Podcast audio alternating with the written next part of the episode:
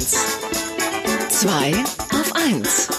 Zwei Mann, ein Thema. Mit Sven Oswald und Daniel Finger. Kontenance, liebe Hörerinnen und Hörer. Jetzt äh, wollen wir mal überprüfen, wie gut die Werbung bei Ihnen funktioniert. So, einmal kurz alle zusammen. Die schönsten Pausen sind Richtig. Vormittags. Lila. Und natürlich nicht nur die Pausen, sondern vor allem auch die Kühe dazu. Und äh, mit dem Phänomen lila Kuh wollen wir jetzt, äh, das wollen wir jetzt mit dem Mann besprechen, der wahrscheinlich mm. jede Werbung kennt, die jemals gezeigt wurde. Unser Marketing-Experte Markus Bartelt ist bei uns im Studio. Hallo Markus, schön, dass du da bist. Einen wunderschönen guten Morgen. Markus, welcher, welcher geniale, geniale Creative Director oder Konzepter stand irgendwann äh, vor einem Kunden und hat gesagt, eine lila Kuh. Wir machen eine lila Kuh. Ähm, das war tatsächlich ähm, die Kreativen der Agentur Young and Rubicam ähm, Anfang der 70er Jahre. Gibt's die noch? Äh, die gibt es noch. es gibt auch die Lila Kuh noch. Aber der Witz an der ganzen Angelegenheit ist, es war gar nicht so ein großer Schritt. Denn, nee, Milka, klar. denn Milka, Milka ist tatsächlich, seit es Milka Schokolade gibt, 1901 in lila Papier verpackt worden. Das heißt, die Farbe war immer schon da. Und auch schon auf dieser ersten Verpackung war eine Kuh zu sehen. Das heißt, man hat also immer gleich die Kuh ähm, zur Verbindung der Alpenmilch mhm. herstellen wollen. Die Kuh war dabei aber nicht dauerhaft das tragende Tier, sondern wir hatten dann in den 1913er Jahren, da gab es dann Papageien auf der Verpackung oder auch äh, ein Kamel, weil man die Exotik des Kakaos damit äh, betonen wollte. Lange Zeit musste die Kuh auch kämpfen oder Aufmerksamkeit mit einem Bernardiner, der dann eben kein Fass unter seinem ähm, Hals hatte, sondern eine Milka-Tafel. Oh, das ist auch geil. Ja, aber letztendlich hat die Kuh sich dann tatsächlich durchgesetzt. Und als dieses Kreativteam äh, nach Lörrach fuhr, wo damals äh, auch bis heute noch die Milka-Schokolade hergestellt wird, stellten die fest, dass in diesem ähm, Fabrikations Gebäude wirklich so gut wie alles lila war. Also bis hin zu den, äh, zu den Griffen an den Getränkengeländern, die waren lila, die Klamotten waren lila, in der Produktion alles. Das ist ja nicht mal CI. Alles ja, war lila. So. Super Branding, schon ganz früh, ne? Da ja. ging schon los. Und dann sind die auf der Rückfahrt an einer Wiese vorbeigekommen, auf der Kühe grasten. Und da kam die auf die Schnapsidee oder auf die gute Idee natürlich zu sagen, dann lass uns doch auch die Kuh lila machen. Also tatsächlich war das eine relativ naheliegend. Es waren die 70er, es war eine Kiff-Idee, sie haben Purple Haze geraucht, da wette ich. der, der Kunde hat natürlich gleich gesagt, ja, hurra, das ist es. Man suchte dann lange, bis man Adelheid gefunden hat. Adelheid war dann das perfekte Rind, die perfekte Kuh, gerader Rücken, großer Kopf, schöne Hörner. Und äh, die wurde dann tatsächlich mit wasserlöslicher Farbe von einer Seite angesprüht unter tierärztlicher Aufsicht, ähm, damit dem Tier nichts passiert. Das hat sehr lange gedauert. Schon in den 70ern unter ja. tierärztlicher Aufsicht einseitig wasserlöslich angesprüht. Ja. Ich hätte gedacht, die hatten da einfach Teer Teerfarbe draufgehauen damals. Und das hat übrigens sehr lange gedauert, weil so eine Kuh steht nicht gerne still und da bewegt sich dann auch der Schwanz ständig mit. Also es war alles sehr aufwendig, aber dann liefen die ersten Werbespots mit der Kuh und das hat sich dann tatsächlich durchgesetzt und die Kuh ist Wahnsinn. heute für Milka natürlich die Werbefigur. Das machst du heute alles in CGI, da sorgst du der Kühe mit grün und dann wird das dann irgendwie per Greenscreen-Verfahren einfach lila gemacht. Wahrscheinlich, aber jetzt ist es ja so, dass diese lila Kuh so lange durch deutsche TV-Geräte getrampelt ist, dass viele Kinder glauben, dass Kühe lila sind, oder? Na, es, das, das findet man relativ häufig und das sagt man jetzt auch so schnell, um eben die, die Wirkung von Fernsehwerbung auf Kinder damit zu belegen.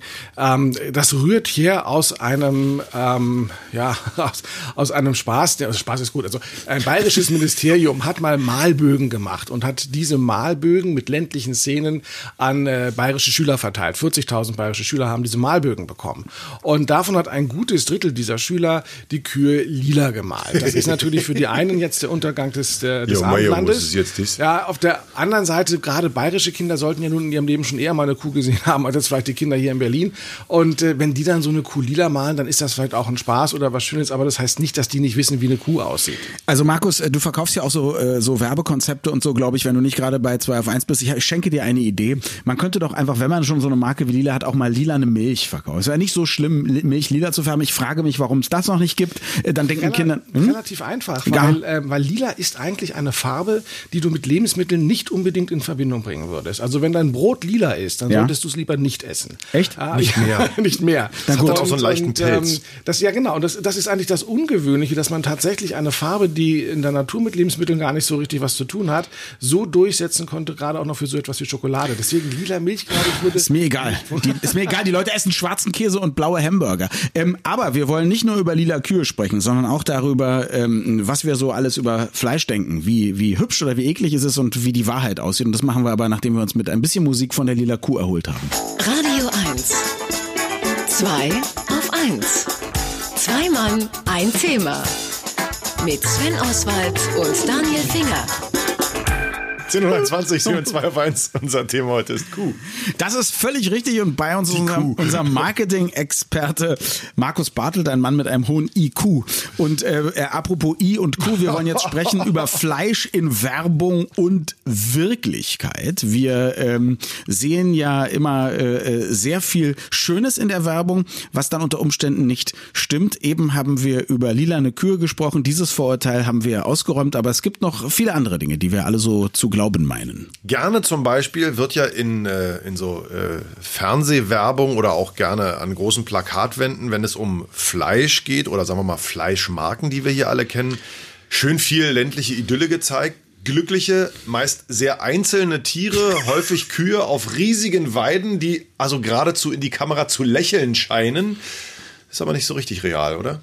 Nein. also. Nein, natürlich, natürlich ist es das nicht. Und natürlich ähm, sind das Bilder in der Werbung, die uns ein äh, idyllisches Landleben vorgaukeln. So Bauernhof. Sollen. Also ein Bauernhof. Es wird doch immer draußen gefrühstückt. Niemand hat einen Tisch drin. Ja, naja, müssen sie ja auch nicht, weil immer gutes Wetter ist. Ja, stimmt. Also, ähm, nein, der, der, selbst, selbst äh, Biolandbetriebe sehen nicht so aus, dass das aussieht wie ein Bauernhof. Das sind so die Erinnerungen, die wir haben oder wie wir uns das idealistisch vorstellen, dass das so richtig alles noch freilaufend ist. Das, ist, das sind Tourismuserfahrungen, die man dort hat, mhm. wo auch genau solche Bauernhöfe oftmals dann eben für die Touristen auch noch ähm, errichtet werden. Aber natürlich hat eine, eine Produktion von Lebensmitteln, egal ob das jetzt äh, pflanzliche Lebensmittel oder tierische Lebensmittel sind, heute was mit Produktion zu tun. Es ist nicht mehr so, dass ähm, ein Bauer 20 Kühe hat, von der jedes Jahr einer schlachtet, damit er irgendwie ein halbes Jahr wieder ähm, über, über die Runden kommt. Das, das ist nicht so. Und auch selbst die, die, die Vorstellung, die manche Leute hier in dieser Stadt haben, dass wenn sie eben nur ins Brandenburgische rausfahren und da auf dem Biobauernhof gehen, auch da wird uns sehr, sehr viel vorgegaukelt. Abgesehen davon, dass natürlich ähm, die Landwirte um Berlin herum gar nicht so viel pro produzieren könnten, um eine Stadt wie Berlin damit auch nur annähernd zu ernähren. Gut, aber Brandenburg und Vorgaukeln, das sind wir ja gewohnt. Jahrelang wurde uns vorgegaukelt, da soll ein Flughafen errichtet werden oder manchmal auch so eine Start- und Landehalle für irgendwelche Zeppeline. Also das wundert mich nicht, dass das beim Bauernhof auch nicht so hinhaut. Jetzt äh, ist es aber äh, äh doch so, dass viele Leute, die sich damit abgefunden haben, dass es eben nicht diese landwirtschaftliche Idylle gibt, dennoch in der Regel glauben, ach, wir in Deutschland, wir haben doch ja ein ganz gut funktionierendes Gesetz- und Kontrollwesen. Das heißt, äh, wenn unser Fleisch schon auch nicht irgendwie im Sinne des, des, des besten Gefühls fürs Tier produziert wurde, ist doch alles in Ordnung. Dann gibt's aber immer wieder Lebensmittelskandale. Also Gammelfleisch oder äh, Menschen, die nicht so gerne Pferdefleisch essen, müssen es dann aber doch in ihrer Lasagne finden. Ja, das ist, äh, hängt damit einfach zusammen, auch hier wieder mit der Großproduktion, dass wir heute ja nicht mehr alles an einem Ort haben, sondern heute werden ganz, ganz viele unterschiedliche Bestandteile eines Produktes jeglicher Couleur von den unterschiedlichsten Stationen herangekarrt.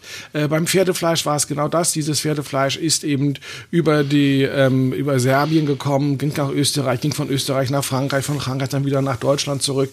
Und äh, jeder hat es anders deklariert. Das heißt, teilweise war auch gar nicht mehr zurückzuführen, wer eigentlich derjenige war, der dann das Pferd da mal verkauft hat. Und äh, das haben wir heute in vielen. Also so ein Produkt wie eine Fertiglasagne besteht aus so vielen Zutaten, ähm, wo wir tatsächlich keine kontrollierbaren Wege mehr haben. Wir können das Endprodukt kontrollieren.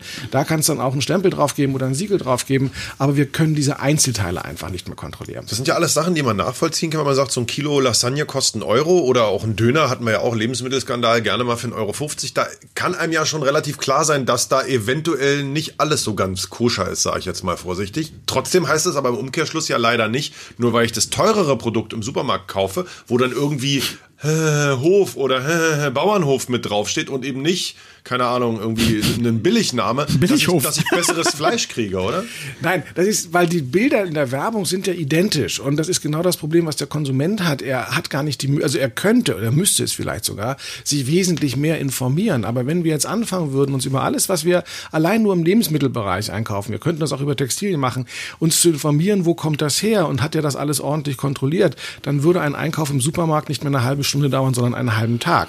Das heißt, wir, wir müssen, das geht gar nicht anders, uns diese, diese Abwege erlauben, diese Kurzschlüsse erlauben, dass wir einfach Vertrauen schenken in, ähm, oder Anbietern Vertrauen schenken oder in gewisse Produktionen, in gewisse Marken vertrauen mhm. und hoffen, dass das halbwegs dort ordentlich abläuft. Vertrauen ist lustig. Wir vertrauen ja auch darauf, dass wir manche Dinge einfach wissen. Vorhin haben wir zum Beispiel auch über die heiligen Kühe in Indien gesprochen. Äh, äh, und alles, was wir da erzählt haben, ist richtig. Aber etwas anderes ist auch richtig, hast du uns gerade gesagt, äh, ähm, äh, in der kleinen Musikpause. Indien ist einer der größten Rindfleischimporteure der Welt. Moment mal, aber es ist dann doch kein heiliges Rindfleisch. Ja, nee, das ist ja auch ganz lustig. Also die, die Inder fressen unsere Rinder. Ähm, das hängt damit zusammen, dass in Indien gerade in diesem sehr, sehr großen Land eine Mittelschicht entsteht. Und Mittelschicht will immer so zwei Dinge. Sie wollen reisen und konsumieren. Und die Kinder, die Mittelschichtskinder, ähm, lösen sich aufgrund des wirtschaftlichen Bessergehens von den Vorstellungen ihrer Eltern und ihrer Großeltern ab. Das heißt, natürlich sehen diese Mittelschichtskinder heute auch amerikanische Serien oder MTV und sagen, wir wollen auch Burger essen. Und ähm, dann zählen die religiösen Vorgaben der Eltern und der Großeltern nicht, sodass tatsächlich in Indien zunächst einmal illegale Schlachthöfe entstanden sind. Das heißt, die heilige Kuh war dann irgendwann vom Wegesrand verschwunden, weil sie dann verarbeitet wurde. Und mittlerweile Indien tatsächlich zu einem der größten Rindfleischimporteure aufgestiegen ist, weil dort eine wachsende Schicht von Indern sagen, egal was die, was die, was die Religion, was der Glaube sagt, wir möchten gerne Rindfleisch essen. I want to have a hamburger. Ja, very good. Äh, Markus Bartelt, äh, erst über lila Kühe, dazu finden Sie auch einen tollen Blog-Eintrag unter www.marketing.de und dann noch darüber, was uns so die fleischverarbeitende Industrie vorgaukelt. Äh, vielen, vielen Dank für deinen Besuch. Dankeschön. Guten Appetit. Namaste. Tschüss. Radio 1.